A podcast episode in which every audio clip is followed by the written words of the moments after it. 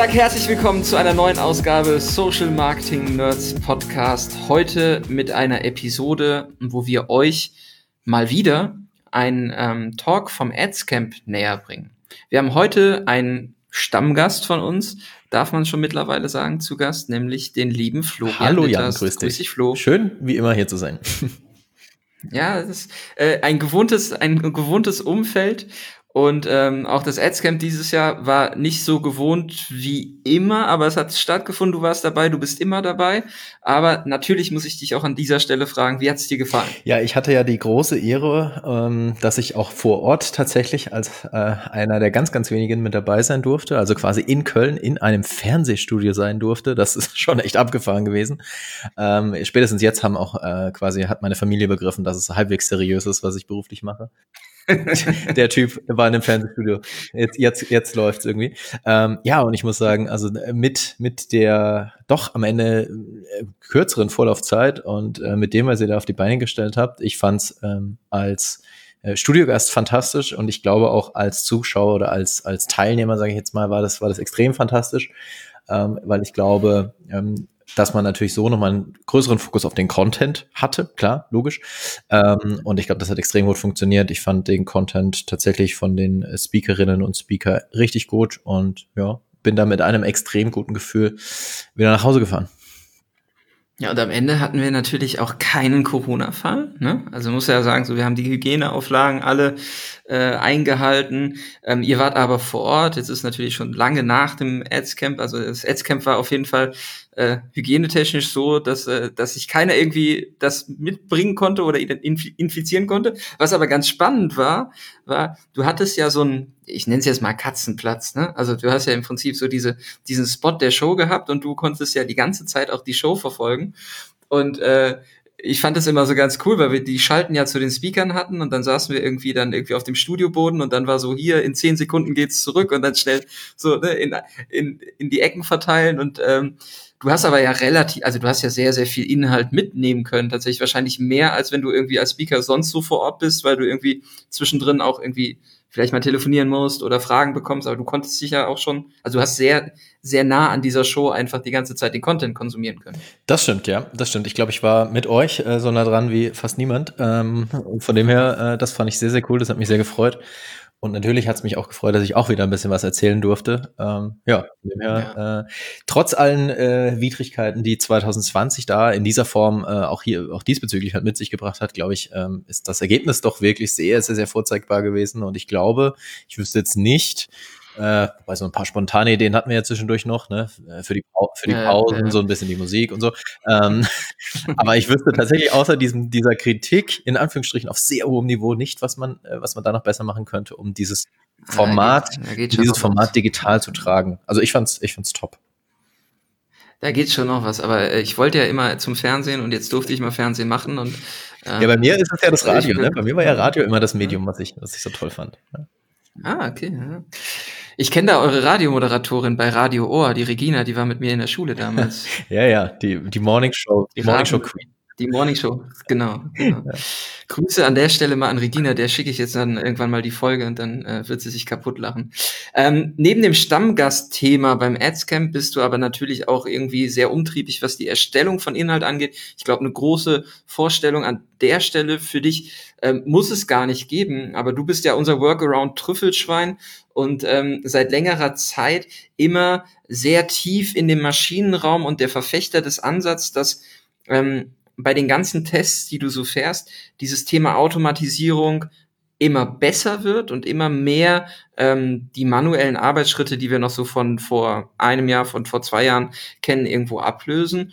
Und wir haben zusammen auf dem Social Marketing Day vom Rheinwerk Verlag letztes Jahr zusammen Workshop gemacht und ähm, dann auch Vorträge gehalten. Und du hast schon damals erzählt, ey, wir müssen uns einen Gefallen tun und endlich über das Thema Creative sprechen, weil die anderen Bausteine werden alle irgendwie digitalisiert.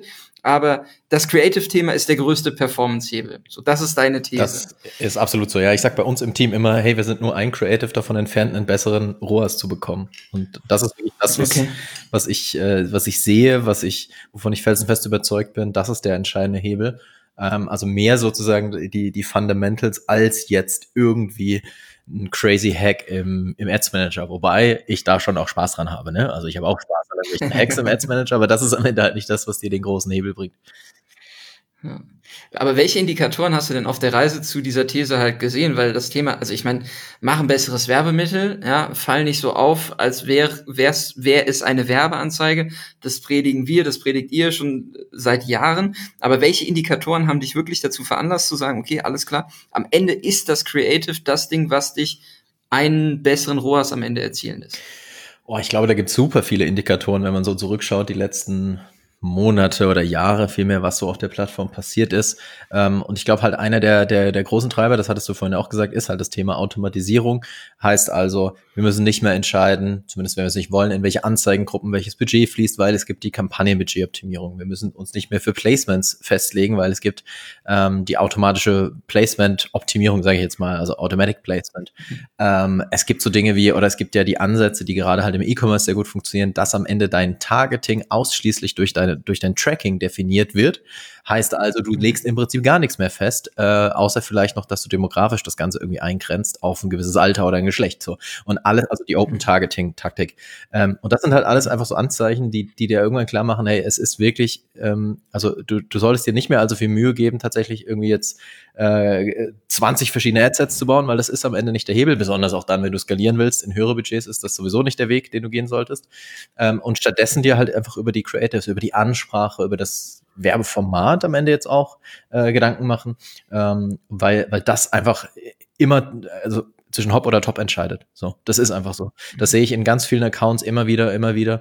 Und äh, dann eben durch die Automatisierung noch stärker getrieben, bin ich jetzt zu dem Entschluss schon, schon eine Weile gekommen, dass wir uns hauptsächlich damit beschäftigen sollten äh, und den ganzen anderen Stress einfach auch nicht mehr brauchen. Ja. Und ähm, das ist ja jetzt, also im, im Prinzip kann man das ja so ein bisschen beschreiben, wie das Pendel schwingt so ein bisschen zurück. Ne? Also vorher waren die, die für Werbung zuständig waren, die Kreativen. Dann wurde es wieder sehr techy. Also wenn du die Technik, die Technik nicht verstanden hast, dann hat die Kampagne auch nicht funktioniert. Jetzt musst du immer noch einen technischen Background haben und verstehen, wie die Mechanismen sind. Aber die Priorität geht wieder in die Richtung Kreation und auch kreativer Ansatz.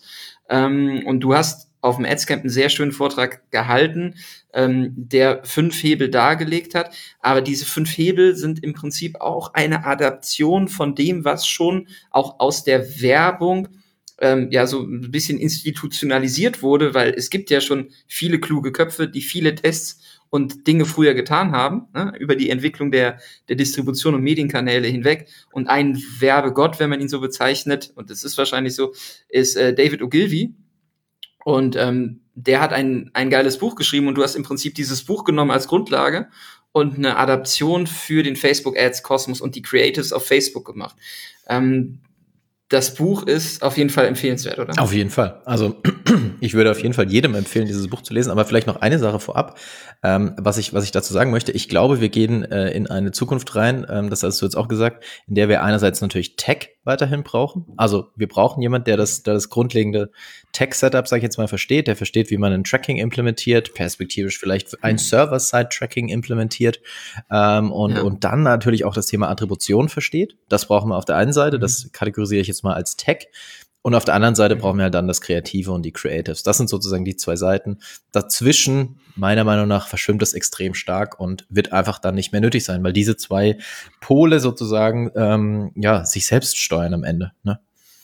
Mhm. Ja, ja ich glaube auch, die Zukunft ist zum einen äh, viel stärkeren Fokus auf Tracking und Measurement und auf der anderen Seite irgendwie in der Lage sein, Creatives zu erstellen, die dann schon den Bedürfnissen des Kanals und der Werbeschaltung entspricht. Das ist nicht nur das Format, sondern das ist die Überlegung, an welcher Ebene platziere ich welche Botschaft und welches Format wähle ich dann.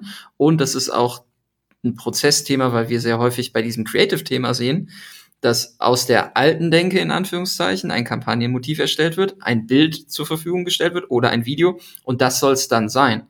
Ja, und ähm, ich meine, du machst viele Audits von Ad-Accounts, wir machen das genauso.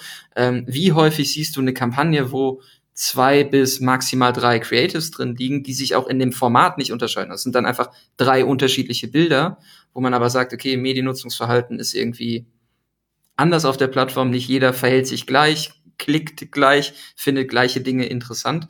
Und ähm, das ist eher dann dieses Thema in zehn Jahren, reden wir, glaube ich, über, jetzt es klingt blöd, aber Creative Fabriken, also Einheiten, die einfach nichts anderes machen, als mehrere Varianten und unterschiedliche Formate permanent zu testen, zu hinterfragen und auszuspucken. Auf jeden Fall. Also ich glaube, ähm, das ganze Thema wird äh, natürlich durch, durch jetzt die Plattform befeuert noch datengetriebener, als es jetzt in der Vergangenheit war. Aber die ja. grundlegenden ähm, die grundlegenden Systematiken, sage ich jetzt mal, die, die vor äh, 30 Jahren funktioniert haben, da wahrscheinlich eher TV und Print, ähm, die funktionieren mhm. einfach heute noch genauso, aber natürlich muss man sie anpassen und adaptieren auf die Mediennutzung als auch auf das Umfeld und damit entsprechend dann auch auf die Plattform. Das heißt, natürlich wird perspektivisch der Inhalt oder der auch der der Ad-Content auf einem auf auf TikTok anders aussehen so, oder sollte anders aus, ausschauen, als er jetzt auf Instagram ausschaut. Klammer auf, dieses mhm. Instagram Reels Thema klammern wir mal noch aus. Ähm, aber natürlich ja. muss eine, eine, sollte das angepasst sein, einfach auf die Plattform. Aber die Mechanik, die dahinter steckt, die grundlegenden äh, Systematiken, die sind halt schon vor 20 Jahren so gewesen, wie sie heute halt sind. Und da muss man halt einfach genau. überlegen, wie passe ich es an. Und ähm, Dinge, die ja schon irgendwo in der Lehre, sage ich mal, irgendwie verbreitet sind, hat halt Ogilvy aufgeschrieben und ähm, nicht umsonst wird das sehr häufig zitiert und als Grundlage genutzt. Ähm, und er spricht ja auf über Mediengattungen, die wir so auf Facebook bedienen. Ja, jetzt im Beispiel einer der fünf Hebel, ähm, die du sehr offensichtlich gezeigt hast, ist das Thema Video. Ja, es geht ja nicht nur darum, einfach Videocontent zu produzieren und dann habe ich ihn, sondern auch die Art und Weise, wie muss das Video aufbereitet sein. Und ähm, das ist, ist man ja sehr häufig mit Fragestellungen konfrontiert, wie äh, mache ich jetzt ein Branding rein? Ja, nein, wo kommt das? Wie lang? Wie schnell muss das gecuttet sein? Ähm, was ist in deiner Erfahrung nach da so der größte Hebel bei Videos? Ja, das ist, äh, das fand ich tatsächlich am mit am spannendsten, dieses Kapitel. Deswegen habe ich es dann auch äh, entsprechend äh, etwas ausgebreitet in, in, in dem Talk. Ähm, weil da ist es wirklich extrem faszinierend zu sehen, ähm, wie, wie die Mechanik, sage ich jetzt mal, die halt damals schon, schon äh, schon da war, quasi schon in den 80er Jahren da war oder, oder genutzt wurde, eben in dem Fall für. Also der, der, das Kapitel heißt, äh, glaube ich, äh, wie man TV-Spots kreiert, die verkaufen. Also darum geht's am Ende, ne? Mhm. dass wir halt irgendwas bauen, was am Ende dann auch eine, eine, eine Action am Ende auslöst oder eine Conversion auslöst. Und es ist wirklich faszinierend, wenn man sich das an, äh, anschaut und das dann irgendwie halt überträgt auf die Plattform, auf Facebook oder welche Plattform auch immer. Ähm, und Video ist halt ein, äh, ein Thema, was halt, glaube ich, auch perspektivisch auf, auf den Plattformen, ähm, egal auf welcher Plattform, wichtig wird, immer wichtiger wird. Ähm, das ist jetzt auch erstmal nichts Neues. Ähm, und da sind halt so ein paar Hebel dabei, äh, die man halt einfach beachten sollte. Zum Beispiel eben, dass man halt, wenn man, äh, wenn man für ein Produkt wirbt, auch immer versucht, am Anfang als auch idealerweise am Ende halt einfach die Marke zu nennen, ähm, damit einfach auch ein Branding im Kopf verankert wird und die Leute halt verstehen, ähm, wer ist das jetzt hier eigentlich, ähm, woher kommt eigentlich dieser Inhalt. Oder dass man, und das ist, glaube ich, so mit eine Sache, die, die oft mal, wenn ich sagen, schief geht, aber die oft nicht so beachtet wird. Aber wenn man irgendwie ein Produkt zeigt, sei es jetzt auf, ähm, auf, auf statischen Werbemitteln, also, also auf Bildern oder natürlich auch im Video, ähm, ist es sehr wichtig, einen sehr hohen Produktfokus zu haben. Also dass der Nutzer halt einfach nicht verwirrt wird äh, durch irgendein Video, wo irgendein Mensch durch, weiß ich, durch die Kamera läuft und dann kommt ganz am Ende irgendwie noch ganz klein irgendwie ein Produkt, sondern dass einfach das Produkt sozusagen, das ist äh, der Hero sozusagen des, des Videos. Das heißt, einen hohen Produktfokus äh, zeigen. Das gilt für statisch genauso wie für Video. Das ist so ein weiterer Hebel. Oder eins der, eine der Sachen, die dann noch später vielleicht nochmal kommen, was natürlich grundlegend vom, von der Content-Art her für die Plattform, für Social-Media-Plattformen extrem gut geeignet ist, sind Unboxing-Videos. Äh, also die mhm. Verpackung des Produktes zu zeigen. Also A, die Verpackung als auch das Auspacken, also das Unboxing zu zeigen. Das sind alles äh, interessanterweise halt, ähm, also ich fand es irgendwie interessant, äh, es liegt dann, wenn man es wenn man's liest, natürlich auch auf der Hand, aber ich finde es interessant, dass es genau die gleiche Mechanik ist wie vor 25, 35 Jahren, wie auch immer. Ja, und jetzt guck dir mal TV-Spots an, wie häufig du da Verpackung siehst. Also ich finde halt, ne, dieses, also irgendwie, ja, Ogilvy, jetzt sagen die, äh, kann jetzt auch jeder Zuhörer und jede Zuhörerin, ja, habe ich im Studium gehabt oder steht bei mir im Bücherregal oder hatte ich in der Ausbildung oder wie auch immer. Aber diese Micha, also wir sprechen ja häufig über UGC oder Inhalt, der irgendwie von Nutzern erstellt wurde, beispielsweise ein Unboxing-Video. Aber in den Kampagnen, auch irgendwie in der Kampagnenkonzeption oder in der Art und Weise, wie dann Kreativagenturen vielleicht Werbemittel erstellen, findet das halt null statt. Mhm.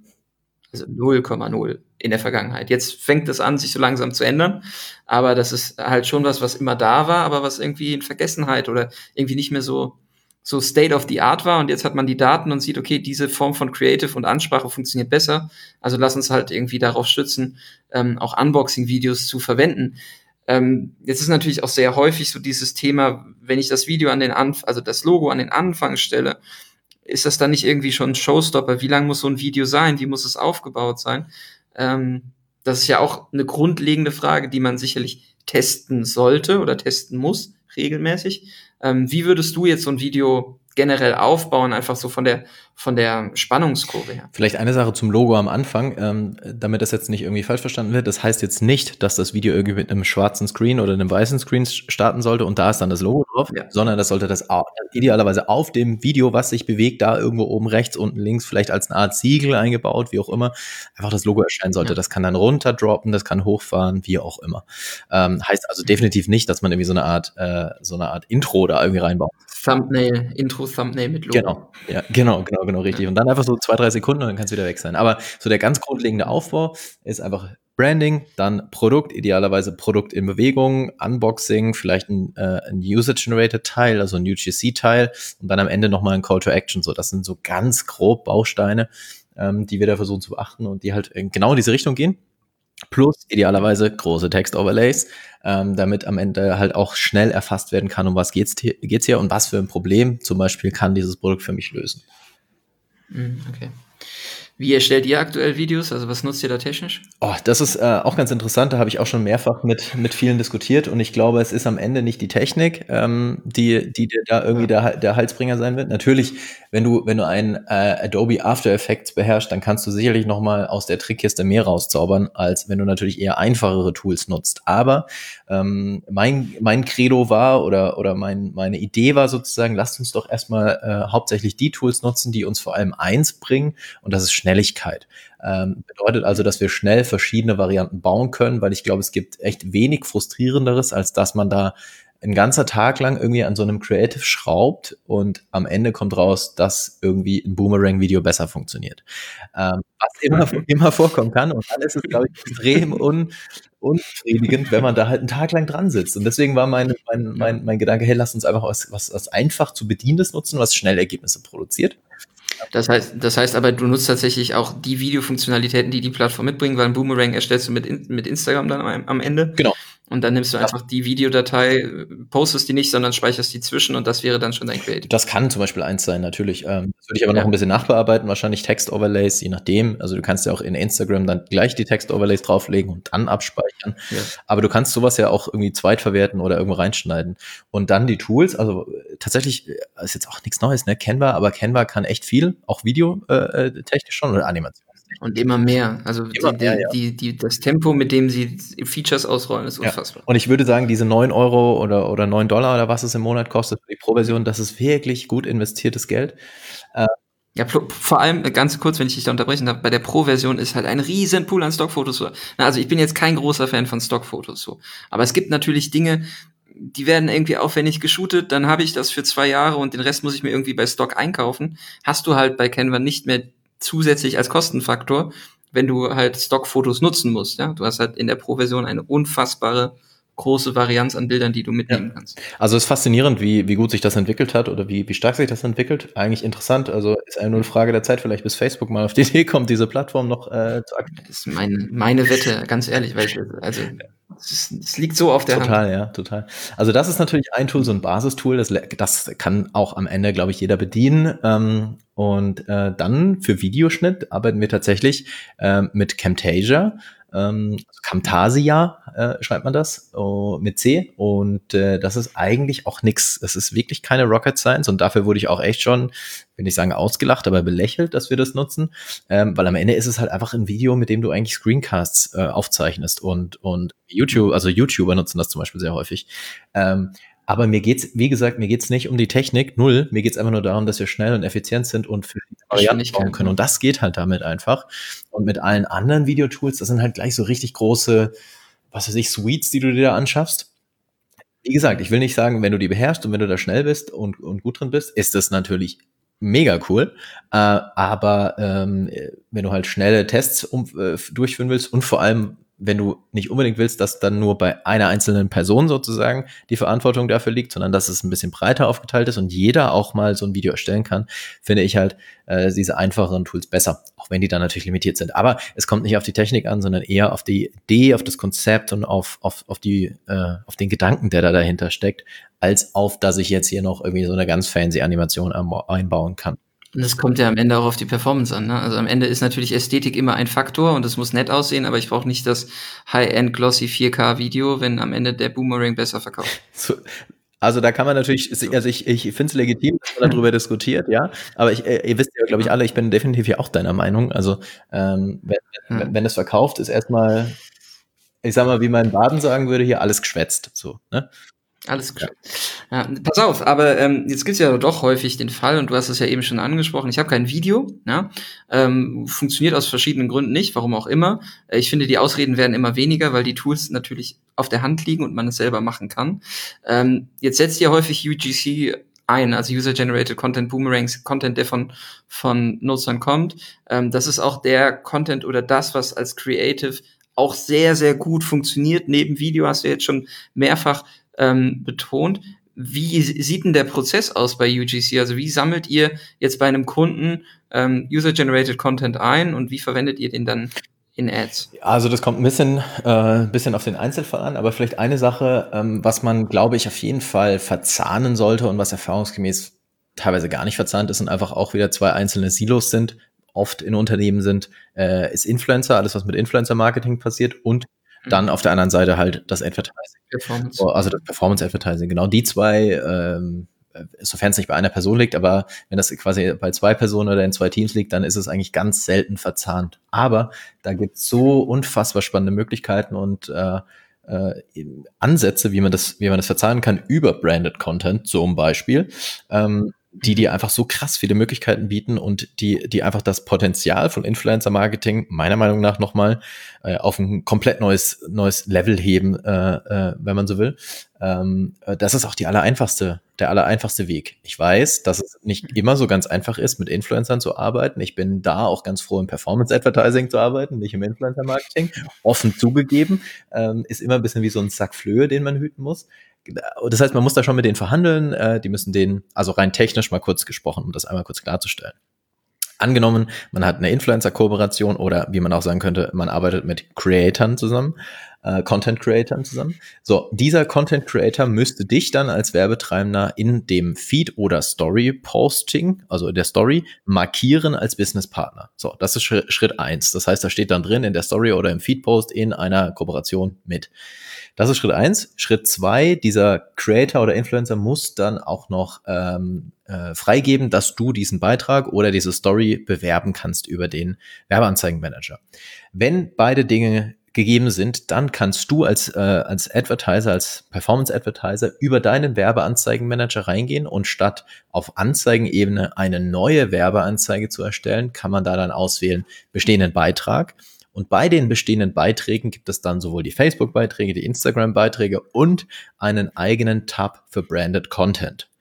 Long story short, das führt am Ende dazu, dass du an all deine Zielgruppen im Werbeanzeigenmanager die Inhalte des Creators, die UGC-Inhalte des, des Creators bewerben kannst. Und das ist einfach krass. Das bietet krass viel Potenzial. Zum Beispiel einfach im Retargeting, im Mittelfunnel, die äh, Feed-Postings von Influencern auszusteuern oder die Story-Ads äh, dann am Ende auszusteuern im Mittelfunnel. Äh, das funktioniert super gut und hat natürlich dann auch insgesamt äh, extrem viele Effizienzgewinne, weil ähm, ja, du musst halt einfach nicht alles doppelt erstellen, sondern du lagerst quasi die Content Creation an den Influencer aus. Ähm, das macht, macht wahnsinnig viel Sinn und funktioniert auch an den Creator halt. Ja, ja, klar, aber der erstellt es sowieso, ne? Das ist ja sowieso schon da. Wenn ja, es schon da ist, warum nicht einfach nochmal so nutzen? So. Also das ist ein Weg, den man nutzen kann. Dann einen anderen Weg, den auch ähm, viele Werbetreibende nutzen oder einige Werbetreibende zumindest nutzen. Und da kommt immer wieder, da kommt ein schöner Begriff ins Spiel, ist, ich nenne es jetzt auch mal Dark Social, wenn man so will. Heißt also, man bekommt als Werbetreibender Zugriff über den Business Manager auf das Facebook- und Instagram-Profil eines Creators oder Influencers. Und dann kann ich im Werbeanzeigenmanager, auch in meinem Werbeanzeigenmanager, ähm, als Identität dann wiederum auf der Anzeigenebene im Namen dieser Page des Influencers Ads aussteuern. Führt im Endeffekt quasi zum gleichen Ergebnis wie Branded Content bis dato. Zwei Vorteile. Vorteil eins: dadurch hast du auch Zugriff auf die Engagement Audiences des Influencers. Das kann spannend sein, das kann funktionieren. Äh, es kommt immer ein bisschen auf den Einzelfall an.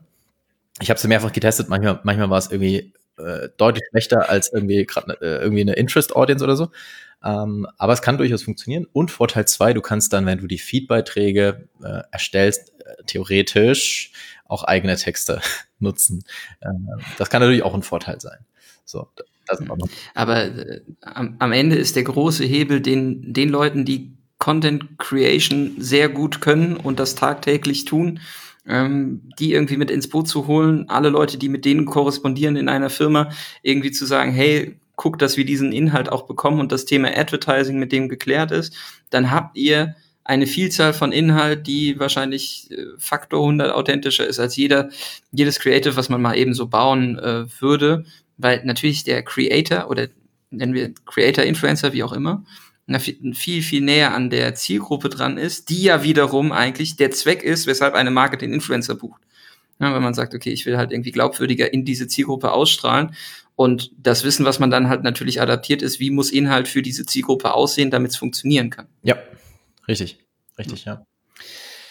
Mega spannendes Ding. Ähm, natürlich sind viele Unternehmen noch nicht am Ende in der Situation, dass sie Influencer-Marketing irgendwie in der Größen, Größe oder Relevanz so bedienen. Es gibt natürlich dann auch rechtlich eher das, das Thema, wenn es jetzt um kleine Mikro-Influencer geht oder Content-Creator aus dem privaten Kontext heraus, einfach mal anschreiben und fragen, ob man die Bilder nutzen darf, mit denen ins Gespräch gehen, äh, ihnen irgendwo eine Bühne geben, das als, als Alleinstellung herausarbeiten äh, kann natürlich auch funktionieren. Genau, richtig. Also der einfachste Weg wäre einfach mal zu schauen, wer hat mich bei Instagram markiert. Äh, was ja normalerweise genau. passieren sollte, wenn man ein gutes Produkt hat, dann kommt das vor. Und äh, dann kann man dir einfach mal fragen, äh, wie es aussieht, ob man da vielleicht irgendwie in eine, sag mal, Zweitverwertung des Contents reingehen kann über Ads und genau, da einfach ins Gespräch gehen. Ansonsten noch äh, ein kleiner, ähm, ein kleiner Trick aus der Trickkiste, was man auch tun kann, wenn man jetzt keine Influencer hat und, und, und irgendwie keine so Kooperation in der Form, ähm, ist auch einer meiner kleinen Lieblingshacks aus, aus diesem Jahr, was auch sehr gut funktioniert, äh, mit den sogenannten Passion Pages zu arbeiten. Bedeutet, ich erstelle mir als Unternehmen noch eine Zweit-Facebook-Seite, die aber eben inhaltlich getrieben ist. Das heißt, da steht dann nicht irgendwie die Hans Müller GmbH, sondern da steht dann zum Beispiel, ähm, ich finde, äh, ich finde, was weiß ich, ich finde, ich, ich esse gerne Eis oder sowas. Also eine inhaltlich getriebene Facebook-Seite. Ähm, und dass man dann die Ads, die man hat, eben nicht über die eigene Brand-Page aussteuert, sondern über diese Passion-Page äh, aussteuert. Das ist, äh, geht in die gleiche Richtung. Also es wirkt dann am Ende halt einfach für die, für die Nutzer so, als ob eine dritte Instanz, sagen wir es mal so, es klingt so böse, als ob eine dritte Instanz dann, eine unabhängige Instanz dann nochmal dein Produkt empfiehlt. So wirkt das ja dann, wie so ein, wie so ein selbstgebautes Advertorial, wenn man so möchte. Ähm, und das funktioniert erfahrungsgemäß auch sehr gut muss man natürlich schauen, dass man das rechtlich klärt. Also ein Impressum muss natürlich auf die Seite, eine Datenschutzerklärung etc. Klar. Ähm, aber klein, aber fein funktioniert sehr gut. Passion Pages, ja, fand ich auch super spannend. Äh, natürlich sollte die Passion Page irgendwo im Kontext zu der Firma stehen. Ne? Also wenn die Hans Müller GmbH jetzt irgendwie Fußbodenheizungen verkauft und eine Passion Page zum Thema Eis macht, dann wird es irgendwie schwierig. Das funktioniert ja, natürlich, ja. Also das muss natürlich inhaltlich irgendwo zusammenhängen. Ähm, aber pass auf, pass auf, jetzt meine, meine Überleitung zum Thema inhaltlich zusammenhängen. Ne? Weil ein Thema auch an der Stelle ist, äh, du hast einer Methode, die wir schon zusammen in einem Podcast diskutiert haben, oder die du mit äh, Ben und Alexander zusammen diskutiert hast, hast du umbenannt einfach. Das zahlt aber tatsächlich auch auf, auf Bedürfnisse und irgendwie dieses Empfehlungsthema ein und das Verständnis für die Zielgruppe zu entwickeln. Ähm, wir nennen es Value Proposition Hacking, Florian. Wie, wie, hast du das, wie hast du das Ding denn umbenannt? Ich weiß, ich weiß, ich weiß genau, dass ihr das so nennt und ich habe euch auch Props dafür gegeben. Würde ich auch immer tun. Ähm, äh, ich habe es ich hab's ja vielleicht noch einen Ticken weiter äh, zumindest dargestellt. So, ne? Aber, wobei, ihr hattet es auch eigentlich genauso drin. Fair enough. Ne? Es, es, ich möchte mich ja mit, mit, äh, mit, nennt man das mit Blumen schmücken, den ich, den ich von mir komme aus dem Garten. So, jedenfalls. Also, eine Sache, glaube ich, die ähm, die auch, und das gehört auch zu den Fundamentals, die ich äh, eingangs meinte, die nicht damit zusammenhängen, ob ich jetzt im Werbeanzeigenmanager eine dreiprozentige Lookalike Audience von einer Educard äh, irgendwas mache, so, sondern eher äh, darum geht, wie ey, geh mal einen Schritt zurück, geh mal raus äh, mit den, also geh mal knietief raus aus dem Werbeanzeigenmanager und überleg dir einfach mal, wie sieht denn grundlegend überhaupt so die Customer Journey aus? Ähm, wo schicke ich die Leute hin? Wo schiebe ich den Traffic drauf? Ähm, und gibt's da vielleicht halt auch noch äh, Hebel, die ich, die ich optimieren kann? Und da gibt's mit Sicherheit Hebel, die man noch optimieren kann. Und einer davon ist eben das Thema Landing Pages. Also sich darüber Gedanken zu machen, wie kann ich vielleicht mein Produkt auf einer Landing Page äh, spielen, die dann entsprechend die Inhalte äh, beinhaltet, die dann wiederum für das jeweilige, jeweilige Targeting interessant sind und dann ist darauf auch wiederum das Creative angepasst. Das heißt, man versucht sehr eng eine Abstimmung zwischen Creative, Targeting und Landingpage herzustellen. Und das schafft definitiv, also das, äh, das, das ermöglicht dann nochmal komplett ganz andere Zielgruppen A anzusprechen oder die Zielgruppen anders anzusprechen und äh, ermöglicht dadurch dann erfahrungsgemäß mehrfach gesehen nochmal eine ganz andere, also schafft dir quasi, also es ermöglicht dir nochmal auf ein neues Plateau, wenn man so will, in der Skalierung eines Accounts zu kommen. Weil ohne sowas, ohne dich über diese Fundamentals, äh, ohne dich damit auseinanderzusetzen, kommst du halt nicht irgendwie in mehrere tausend Euro Tagesbudget, ähm, weil du wirst irgendwann immer den Pool der Converter mit deiner klassischen, ich sage jetzt mal ganz böse gesagt, eindimensionalen Ansprache, die diesen Pool wirst du irgendwann immer ausgeschöpft haben und dann geht's wirtschaftlich nicht mehr weiter. Und da muss man sich halt über solche Themen Gedanken machen. Ja, ist ganz spannend. Wir hatten jetzt äh, mit dem Daniel Stauber, der auch auf dem Adscamp gesprochen hat, der ist ja, leitet den Measurement Circle bei Facebook und ähm, der hat ähm, ein Webinar zum Thema Upscaling, äh, Möglichkeiten äh, oder Scaling-Möglichkeiten im Upper Funnel so rumgesprochen. Und ähm, aus Measurement-Sicht ist auch für Facebook die Ausdifferenzierung der Botschaften für eine Anzeigengruppe der größere Hebel, als mit unterschiedlichen Anzeigengruppen zu arbeiten, die die gleiche Botschaft sehen. Mhm. Ja, weil er gesagt hat, okay, wenn du irgendwie das ganze Thema irgendwie auch vielleicht ein bisschen broader fasst und immer nur eindimensional, so wie du es gerade gesagt hast, eine bestimmte Gruppe anspricht, die ein bestimmtes Bedürfnis hat, was der Algorithmus und die Maschine irgendwo kennt, dann wirst du auch nur die erreichen. Aber wenn du halt mal Aspekte rund um das Produkt ähm, beleuchtest, die vielleicht nicht so naheliegend sind oder über die man sich mal Gedanken machen muss, beispielsweise, weil man sich intensiver mit dem Thema Produktreviews auseinandersetzt und sieht, hey, ähm, was sind denn wirklich die Kernpunkte, die Leute jetzt dazu geführt haben, das Produkt anzuschaffen? Dann wirst du eine Varianz von, von Botschaften und Nachrichten finden oder Indikatoren, die dir ermöglichen, auch für ein und die gleiche Anzeigengruppe oder die ein und die gleiche Zielgruppe da eine Varianz aufzubauen, die dann tatsächlich, auch wenn das Ziel beispielsweise Conversions ist, ähm, wieder neue Leute innerhalb der bereits bestehenden Anzeigengruppe irgendwie adressiert. Und das fand ich mega spannend, weil das war mir tatsächlich an der Stelle auch so nicht bewusst, dass du in der gleichen Zielgruppe durch unterschiedliche Botschaften nochmal den Hebel ja. dann hast. Das ist, das ist auch wieder so ein bisschen das, was wir eingangs äh, besprochen haben, weil sich eben dein Targeting maßgeblich äh, durch das Tracking und damit auch entsprechend durch die Reactions auf dein Creative definiert, kann man halt eben durch eine Anpassung von Creative und Landingpage, also spricht man im Endeffekt unterschiedliche äh, Segmente dann wiederum in dem, oder werden automatisiert schon durch den Algorithmus unterschiedliche Segmente in deinem Targeting angesprochen. Ähm, das heißt, wenn du halt so diese allgemeine Kommunikation hast, dann wirst du immer nur den Pool adressieren, die halt auf diese allgemeine äh, Kommunikation zu deinem Produkt reagieren. Wenn du aber dann noch rechts und links halt andere, ich nenne es jetzt mal Pitches dranhängst, ähm, dann, dann eröffnet sich halt einfach im selben Targeting, einfach öffnet sich nochmal neue, neue Subsegmente. Ähm, und das funktioniert, mhm. es funktioniert definitiv. Und wer, wer wirklich stark skalieren will, der kommt über so einen Ansatz einfach nicht, nicht hinweg. Ja, äh, 44.000 Mitarbeiter Facebook weltweit war so der letzte Stand. Wenn du mal bei LinkedIn suchst, wer bei Facebook arbeitet und irgendwas mit KI macht, ne, künstliche Intelligenz, dann landest du bei sieb, ja, so 3700 Leuten ungefähr, also ungestützt einfach mal so bloß in die Maschine reingetippt. Also ein signifikanter Anteil der Mitarbeiter beschäftigt sich damit, dass dieser Algorithmus besser wird. Egal, ob es der Ads-Algorithmus ist oder der organische. Also die Maschine versteht sehr gut, welche Bedürfnisse wir entwickeln und auf welche Art der Ansprache wir abfahren.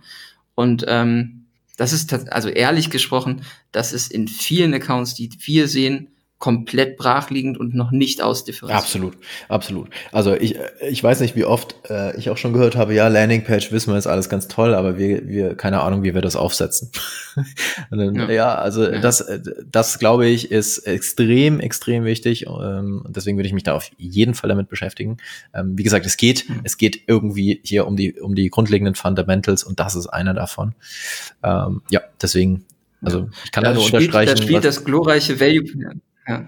Sag mal. Ich kann nur unterstreichen, was der Daniel da gesagt hat, ja. Ja, und wie, wie bricht man das dann runter? Ne? Also wenn ihr euch fragt, ja, okay, ich habe das Warum verstanden, aber wie macht man das? Es gibt das Value Proposition Hacking, ähm, beziehungsweise dementsprechend liegt das Value Proposition Canvas, äh, Canvas zugrunde, ähm, was eher so ein bisschen aus der Startup- äh, und Growth-Welt kommt. Und äh, dazu gibt's wie gesagt, diese Podcast-Folge beim Flo ähm, auf dem Podcast, Blog, Channel, wie auch immer. ähm, und die äh, möchte ich an dieser Stelle nochmal in den Raum stellen, weil wir haben das vor mehr als einem Jahr aufgezeichnet. Ich, ich Jeder, der noch nicht begonnen hat, das zu tun, ich, der. Ich kann mich äh, noch ganz genau an die Aufzeichnung erinnern. Ich glaube, das war letztes Jahr im Sommer, als, als diese extrem heißen Tage waren. äh, aber das, es, das ist noch, noch älter, ich weiß es nicht. Nee, warte, ich hab's hier. Es ist Folge, damit wir das hier gerne auch in die Shownotes packen. Also, ja, sag mal, sag mal gerne, welche Folge das Folge, ist, genau, als kleiner Service Folge Nummer 9, adventure.de slash podcast minus 009. Da ist es. Geil, okay.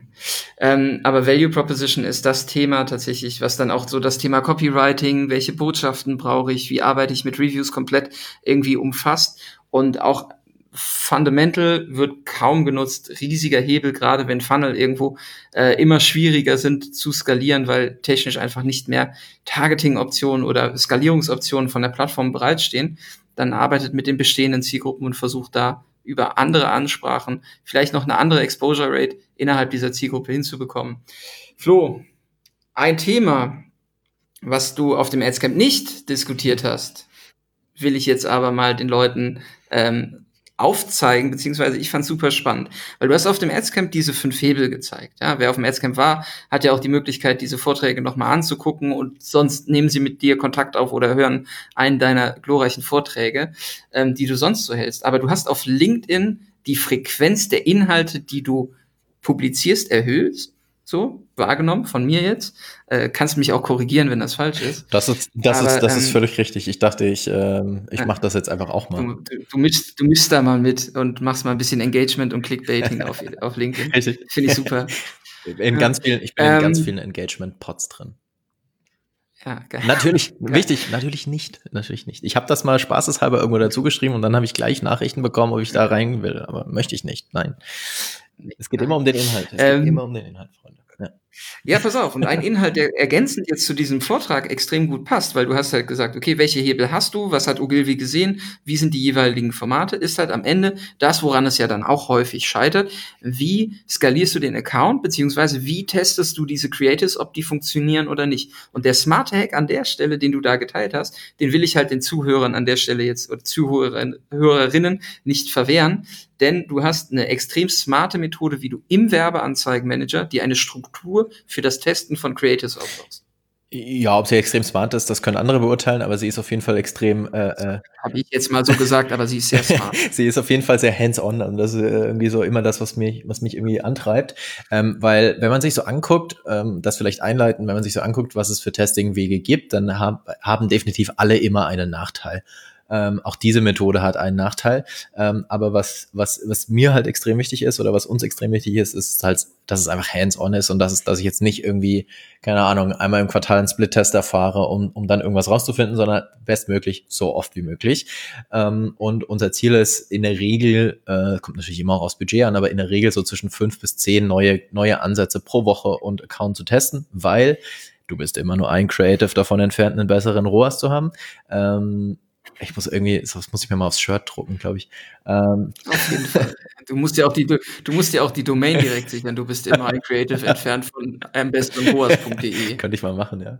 Ich habe, glaube ich, noch freie Domains. Naja, jedenfalls, also das, das, ähm, das ist sozusagen das, was, was, was, worüber ich mir ehrlicherweise auch erst im Nachgang zum Adscamp, sonst hätte ich es natürlich auch gerne präsentiert, nochmal Gedanken gemacht habe und dann am Ende ähm, auch verschiedene Einzelkonzepte nur zusammengeworfen habe. Also ähm, auch hier wieder nur kombiniert, was schon da war. Und äh, ich, ich glaube, die erste Frage ist, wenn man sehr viele neue Creatives erstellt, wo mache ich das denn überhaupt? Und insbesondere, ähm, wie mache wie mach ich das so, damit ich später noch einen Überblick habe, was ich äh, getestet habe? Und der einfachste Weg, Schritt Nummer eins ist es, ähm, dass du dir eine, ich, wir nennen das Sandbox-Kampagne erstellst. Und in diesen, diese Sandbox-Kampagnen sind aufgebaut wie ein Google Drive. Ordner oder ein Dropbox-Ordner. Das heißt, es gibt eine Sandbox-Kampagne 2020, dann gibt's da drin Mai, Juni, Juli. Und dann in die jeweils, das, das sind dann die Adsets in dem Fall. Und in den Adsets liegen dann wiederum die Werbeanzeigen drin, die halt zu diesem Zeitraum erstellt wurden. Das heißt, man parkt erstmal die neuen Creatives einfach da drin. So, ähm, das macht auch insbesondere deswegen Sinn, ganz kurzer kleiner Werbebreak, weil man dann auch Asset Customization für existing Posts nutzen kann. Da können wir gleich, gleich nochmal kurz drüber sprechen. Weil spätestens, wenn man diesen, diesen Hack dann wiederum da rein kombiniert, wird es schnell unübersichtlich, weil man dann ganz viele Versionen hat von der Ad. So, also du hast die Sandbox-Kampagne, da, da, da speicherst du dir mehr oder weniger deine, deine ursprüngliche Werbeanzeige nur ab und diese Kampagne ist immer pausiert, die wird niemals aktiviert. Geht nur darum, alles erstmal zu organisieren. Und von dort aus werden dann die Anzeigen, die neuen Ansätze, die man testet, in Testing-Kampagnen oder einer Testing-Kampagne äh, dupliziert. Warum sage ich Kampagnen oder Kampagne? Das kommt nur darauf an, wie du das strukturierst im Account, ob du eher äh, das auf Kampagnenebene trennst mit CBO oder ob du es eher auf Adset-Ebene trennst mit Adset-Budget. Und was getrennt wird, sind Zielgruppen. Das heißt, wir versuchen jedes neue Creative einerseits in Middle-Funnel-Zielgruppen zu proven, ob der Ansatz funktioniert, und andererseits in Top-Funnel-Zielgruppen zu überprüfen, ob der, der neue Ansatz denn grundlegend überhaupt funktioniert. Ähm, und wenn wir sehen, dass ein neues Creative da drin funktioniert, idealerweise natürlich im Top und im Middle Funnel, erst dann wird es übertragen in die äh, in das Core-Kampagnen-Setup. Und man kann es schaffen, dass das Core-Kampagnen-Setup im Prinzip, und das ist ja auch so ein bisschen der Gedanke hinter CBO, dass es mehr oder weniger unangetastet bleibt und zwar für sehr, sehr lange Zeit. Das heißt, du änderst am Targeting und das, wir haben Accounts, da ist es so, da ändern wir am Targeting quasi fast nichts. Das Einzige, was wir tun, ist neue Creatives quasi am Fließband da reinzugeben. Und das gibt immer wieder neue Impulse in die Kampagnen rein, weil du wirst ja nur ein Creative davon entfernt, einen besseren Rohr haben. Ähm, mhm. Und um in den Testing-Kampagnen wiederum dann nicht, ähm, nicht, nicht, nicht quasi das, das händisch alles monitoren zu müssen, nutzen wir für die Testing-Kampagnen automatische Regeln und diese automatischen Regeln überprüfen jede aktive Werbeanzeige in den Testing-Kampagnen und pausieren die, wenn die einen gewissen Schwellenwert ähm, überschreiten. Zum Beispiel, wenn die fünfmal unseren gewünschten Cost per, äh, also CPO, äh, überschritten haben und der Return on Ad Spend unter unserem Zielwert ist. Das machen wir nicht händisch, das lassen wir quasi über die automatischen Regeln äh, laufen. Und das Einzige, was wir dann im Endeffekt noch tun müssen, ist einmal kurz drüber zu fliegen und zu schauen, welches Creative hat jetzt hier ein paar Tage quasi überlebt äh, in den Testing-Kampagnen und dann mit übertragen. So, das ist der, der Workflow, den wir hier nutzen. Ja, doch, das ist schon sehr smart. ja, also, äh, auch wenn das andere beurteilen müssen. Also zum einen, zum einen Sandbox-Kampagnen und du hast den ganzen Kram schon mal angelegt und es hat eine ID, die du dann verwenden kannst, ähm, ist schon super. Ne? Und ähm, das, das Thema, dass du halt die, das bestehende Setup einfach arbeiten lässt und einfach immer wieder mit neuen Creatives fütterst, das kannst du ja auch schon fast automatisieren. Das, das stimmt, ja. Äh, das ist jetzt sozusagen der logische nächste Schritt, den wir da gehen wollen. Tatsächlich, ich war auch, also ich war von zwei Dingen, äh, und das hat vielleicht eine oder andere mitbekommen, der vielleicht schon mal irgendwie einen Vortrag oder sowas gehört hat. Von zwei Dingen war ich in der Vergangenheit nie so richtig überzeugt. Das war, war manuelles Gebot setzen und automatischen Regeln. So, aber mittlerweile ähm, ist es so, weil halt das Gesamtsetup viel, viel stabiler ist. Mittlerweile sind wir da tatsächlich äh, sehr, sehr, sehr viel, äh, äh, haben wir uns angefreundet, sagen wir uns mal so damit. Und das ist der nächste Schritt, dann auch das wiederum stärker zu automatisieren, um dann noch mehr Zeit sozusagen für eben Landingpage Creative und so weiter zu haben. Ja, mega spannend. Ähm, wir testen das auch gerade für uns, probieren das mal aus. Äh, wir haben es tatsächlich anders gehabt bis jetzt. Ähm, aber dafür sind wir alle ja auch immer sehr dankbar, dass du äh, als Workaround Trüffelschwein dein Wissen so äh, so umtriebig auch mit uns teilst und Dinge halt auch permanent irgendwie so kombinierst, dass man sagt, hey, denk doch mal darüber nach in die Richtung und so. Das ist schon spannend. Und das, das letzte Thema, was du eben geteased hast, ich habe das gar nicht in der Vorbereitung mitgenommen. Ähm, die, das fände ich aber cool, wenn wir das jetzt ähm, zum Schluss noch besprechen, ist das Thema äh, den Hack der Asset Customization, den du auch ähm, jetzt vor kurzer Zeit, ne, wir, wir nehmen die Folge auf, es war im Prinzip wahrscheinlich gestern oder vorgestern, dann auch publiziert hast auf dem Blog. Ähm, nimm uns doch mal mit, was das Problem ist bei der Asset Customization und ähm, vielleicht verrätst du nicht alles, damit die Leute noch ein ein, äh, ein, Ziel haben und ein Call to Action auf deinem Blog. Selbstverständlich. Also den Blogartikel, der ist jetzt online. Ich habe es auch mal wieder geschafft, was runterzutippen. War die letzten Wochen ein bisschen ja. viel los. Ähm, Gründe bekannt, glaube ich. Äh, jedenfalls, ähm, wo, worum geht's da? Ähm, also im Prinzip geht's weniger um Asset Customization all, und mehr um Social Proofing. Also die mhm. altbewährte Taktik, wenn viele Menschen irgendwas tun, dann muss es ja gut sein. Ähm, so tickt der Mensch. Und so, das funktioniert ja eben auch auf Facebook längst bekannt, heißt also ein Creative mit 100 äh, Likes funktioniert besser als dasselbe Creative ohne Likes. Das ist Social Proofing. Und ähm, das Problem, ähm, oder was heißt das Problem? Facebook hat, äh, hat eigentlich da mitgedacht, muss man fairerweise sagen. Und die haben ja, glaube ich, letztes Jahr, Anfang letzten Jahres oder Mitte letzten Jahres, weiß ich jetzt gerade nicht mehr aus dem Kopf, diese neue Funktion im Werbeanzeigenmanager eingeführt, dass wenn du eine Ad oder ein Adset oder eine Kampagne duplizierst, da gibt's ja diese kleine Checkbox dann. Da steht dann, behalte bestehende Reactions bei, auch wenn du die Ad duplizierst. Das funktioniert aber erfahrungsgemäß halt nicht so gut. Das heißt, ähm, auch wenn man dann diesen, diesen Haken setzt und die Anzeige dupliziert und in einer neuen Anzeigengruppe oder neuen Kampagne startet, passiert es doch häufiger, dass alle Reactions, also sprich Kommentare oder Likes, einfach weg sind. Und das ist natürlich ein großer Nachteil. Und ähm, dann gibt es auf der anderen Seite noch den alten, vermeintlich alten Weg des Social Proofings, bei dem man über die Beitrags-ID auf einen bestehenden Beitrag zugreift. So. Ähm, und jetzt äh, hat das aber halt auch wieder einen Nachteil, weil dieser alte Weg sozusagen äh, hat nicht den, hat nicht die Möglichkeit, dass man halt das Creative dann auch für Stories zum Beispiel optimieren kann. Zumindest hatte er das. Äh, und wenn man das beides dann miteinander clever kombiniert und das wiederum lässt sich auch mit diesem Testing-Workflow kombinieren, ähm, dann kann man nach wie vor äh, problemlos auf Social Proofing zurückgreifen man kann trotzdem sein Creative für alle Platzierungen anpassen. Äh, man kann das alles schön über die Sandbox-Kampagne abbilden und man kann das alles jetzt auch nochmal nachlesen, bevor wir jetzt hier noch eine Stunde weiter quatschen. Ja, wir, wir quatschen auch gar keine Stunde mehr weiter. Ähm, an dieser Stelle entlasse ich dich nämlich auch in deinen wohlverdienten Urlaub. Ähm, die letzten Wochen waren crazy. Du hast ja heute die Zeit genommen, in deinem Urlaub mit uns zu sprechen, ähm, was ich wie immer als sehr dankbar empfinde. Und ähm, du supportest uns, wir supporten euch. Äh, vielen, vielen Dank einfach für das Teilen des Wissens an der Stelle auf dem Adscamp. Und ähm, die Leute sollten dir mal bei LinkedIn folgen, weil da haust du dann doch schon die ein oder andere, in Anführungszeichen, Knowledge Bomb raus. Oh. Und du solltest dir diesen, oh. diesen, Spruch, diesen, Spruch, diesen Spruch auf jeden Fall sichern lassen. das sollte ich mal tun, ja. Ich glaube, vielleicht. Ich kenne da, ich kenne da einen guten Menschen in Freiburg, der macht mit Sprüchen ganz viel Umsatz. Vielleicht sollten wir den Benedikt mal anrufen. Können wir mal machen, ja.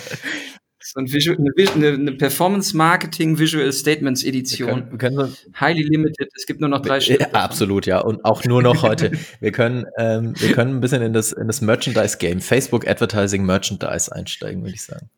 Ja, geil. Nice ROAS. Ja, so. genau. Ja.